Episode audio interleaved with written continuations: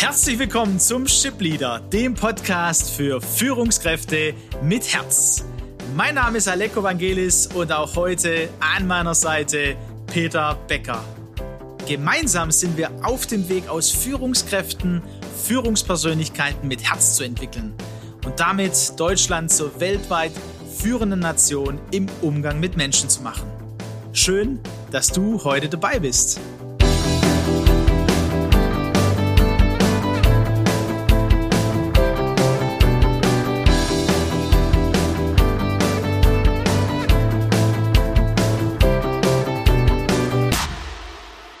Wir hoffen, ihr hattet eine schöne Woche, eine gute Woche. Vielleicht hat der eine oder andere unseren Latte Macchiato mit Schuss gehört mit Michael Kölner, der nicht nur Trainer sein will, sondern Lebenscoach.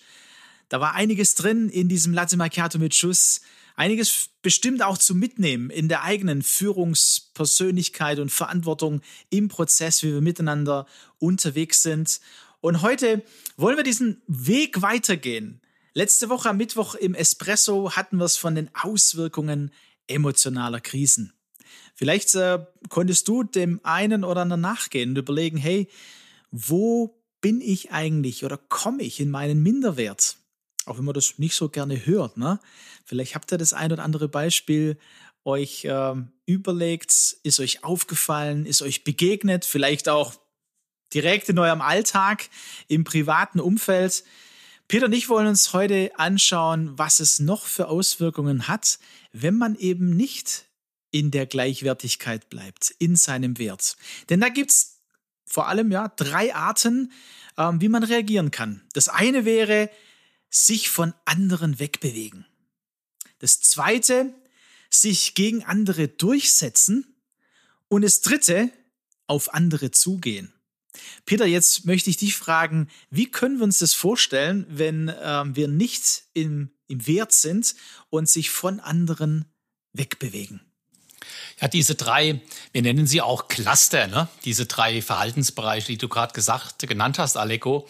Ähm, das sind so Muster, mit denen man äh, die unterschiedlichen Verhaltensweisen, wenn man so in den Minderwert gerät, ne, wenn man dann mit den Überkompensationsmustern reagiert, die so ein bisschen zu klassifizieren, dann kann man noch besser drüber sprechen. Ne? Und eben eine dieser Muster, sich von anderen wegbewegen, das ist so ein Muster, wo man, um mit seiner Angst ähm, umgehen zu können, sich erstmal distanziert und, und damit aus der Situation rausgeht, obwohl gerade in der Situation ein in der Situation verweilen, drinbleiben, nachfragen, sich mit dem anderen, mit dem Gegenüber beschäftigen, genau das angemessene Verhalten wäre. Aber die Seele reagiert in dem Moment mit dem sich von anderen wegbewegen. Ich gehe emotional, das kann also emotional sein.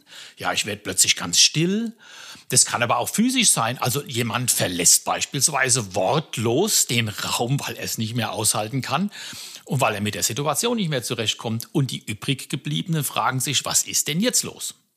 Das heißt, es kann eine innere und äußere Flucht sein, so stelle ich es mir gerade vor.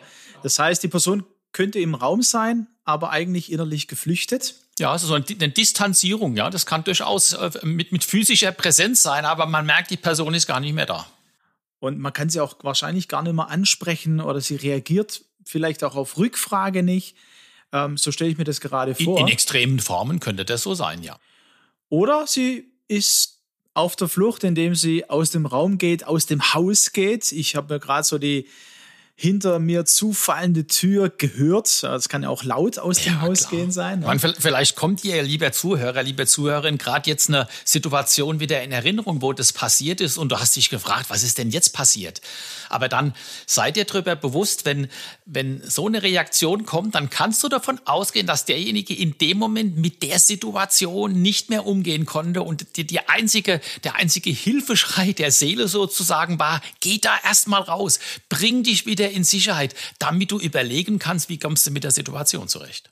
Das heißt, egal, ähm, wo man sich wiederfindet, ob man selber die Person ist, wahrzunehmen, ja, da ist eine, eine gewisse, ähm, ich kann damit jetzt nicht umgehen. Ne? Ich muss jetzt, ich muss jetzt erstmal das Weite suchen äh, und lernen, damit zurechtzukommen. Was ist denn gerade passiert? Was würde mir helfen?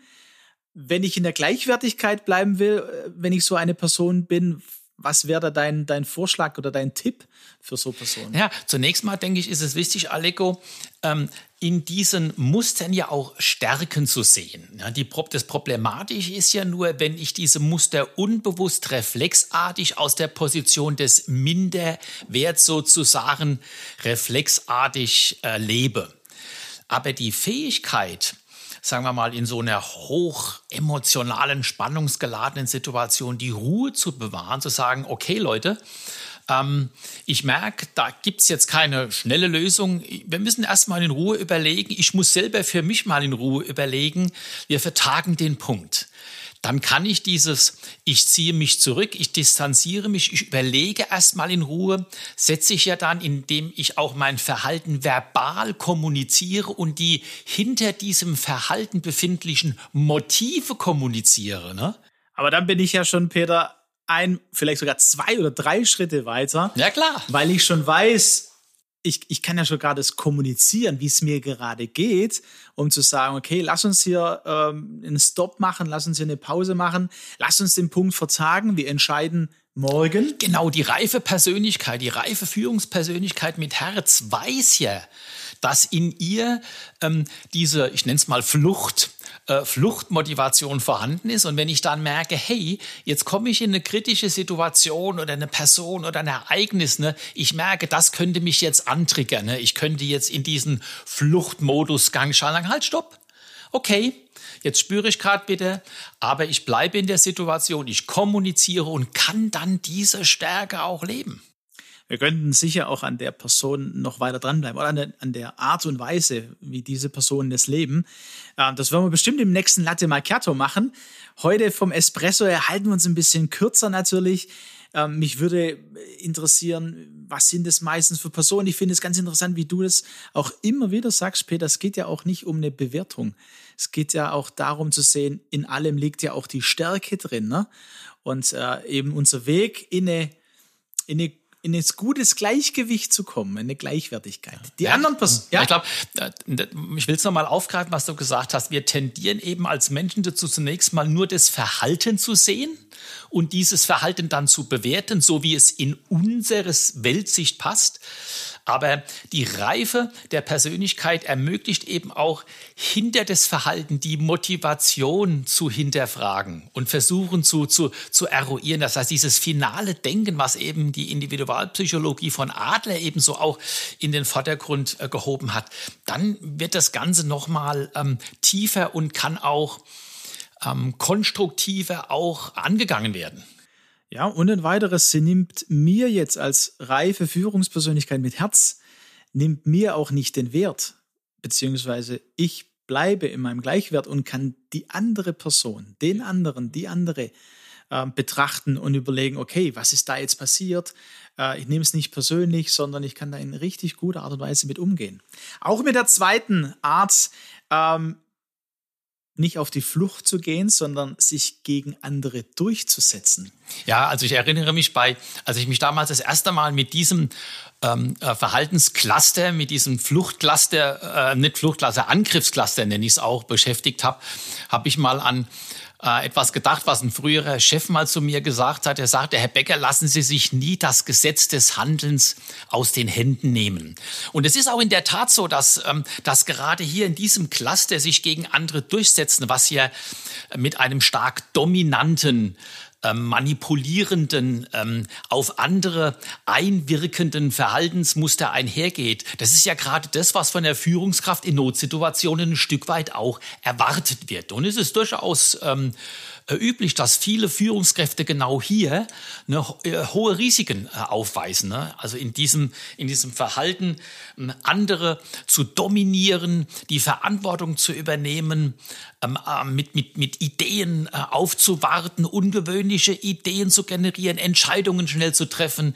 Also eben da das Gefühl, den anderen zu vermitteln, boah, ich bin jetzt überstark präsent in dieser Situation es gibt, besteht ja die Gefahr auch dort mit äh, den Mitarbeitern oder mit den Kollegen auch in Wettbewerb zu treten. Ne? Also so diese dominante Art und Weise und äh, eben sich durchsetzen zu wollen ja. gegen, also gegen ist ja immer da ist ja keine, da ist ja per se immer die Gefahr, dass die, die auf Augenhöhe verloren geht, ne?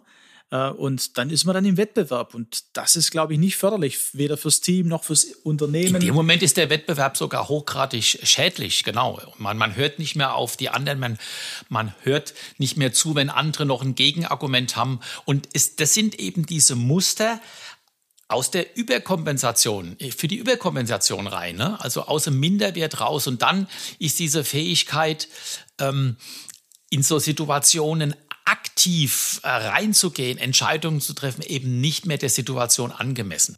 Was würdest du äh, unserem Hörer, unserer Hörerin, die eben eher dazu tendiert, sich gegen andere durchzusetzen, ihnen empfehlen? Also da vor allem aufzupassen, ähm, in dem Moment äh, tatsächlich mal einen Augenblick lang zu reflektieren und zu sagen, stopp, verliere ich jetzt gerade das, für was ich im Grunde genommen stehe? Ähm, merke ich gerade eben, hey, jetzt fällt mir es schwer, ähm, eine eigene Position zu beziehen. Also zunächst mal tatsächlich wieder wahrzunehmen und auch etwas, was in diesem Überkompensationsmuster äh, immer wieder anzutreffen ist, ist eben dieser Perfektionismus, äh, dieses An sich Reißen von Dingen, dieses Mikromanagement. Ich merke, eben Achtung, jetzt tauche ich auch in ins Detail ab. Jetzt, jetzt, jetzt tendiere ich zum pedantischen äh, Klein-Klein, fast zum Erbsenzählertum, wie man oft sagt. Dann könnte, dann muss ich mich fragen, Achtung, ist es der Situation angemessen? Oder bin ich gerade in diesem, in diesem Stressmodus und jetzt greifen gerade diese Überlebensmuster durch und übernehmen wieder die Kontrolle? Ja, jetzt haben wir einiges äh, angeschaut. Überkompensationsmuster und Möglichkeiten. Und auch hier heute die Einladung an dich. Zu welchem Typ gehörst du eher? Sich von anderen wegbewegen? Sich gegen andere durchsetzen oder eben dieses auf andere zugehen und seine, seinen Stand verlieren quasi? Und sei, bist, sei, ja, ja, sei nicht überrascht, lieber Zuhörer, liebe Zuhörerin. Es ist durchaus normal, dass es Situationen gibt, in denen ich mich eher von anderen zurückziehe und dann gibt's wieder Ereignisse, Personen, wo ich eher zum Angriff tendiere oder sogar mich verbünde. Das ist nichts Ungewöhnliches, passiert also, äh, scheint ein Widerspruch zu sein, bedeutet aber nur, dass wir in ganz unterschiedlichen Situationen mit ganz unterschiedlichen Mustern haben äh, gelernt zu überleben. Und Peter und ich werden das gerne aufnehmen beim nächsten Latte Macchiato. Äh, schreibt uns vielleicht auch eure Frage dazu oder euer Beispiel wo ihr sagt, hey, Peter, so und so sieht's bei mir aus, Aleko, den Gedanken habe ich, vielleicht könnt ihr darauf eingehen, auch wie könnte ich da besser mit umgehen, was wäre für mich gut für einen Schritt oder von meinen Mitarbeitern her gedacht, wie kann ich mit diesem Mitarbeiter äh, einen Weg gehen, um ihn auch zu unterstützen, aus seiner Überkompensation in seinem Wert und in der Gleichwertigkeit nachher auch zu arbeiten und mit den anderen Mitarbeitern umzugehen. Herzliche Einladung, mail at shipleader.de. Wir freuen uns über alle Nachrichten, die wir bekommen, ob über Mail oder über LinkedIn. Diese Woche, jetzt, ähm, wir haben den 10. März, wird unsere LinkedIn-Gruppe Führen mit Herz, die Shipleader Community, online gehen. Herzliche Einladung, dort teilzuwerden und äh, auch darüber zu kommunizieren. Bis dahin wünschen wir eine gute Woche. Macht's gut. Schön, dass du dabei warst.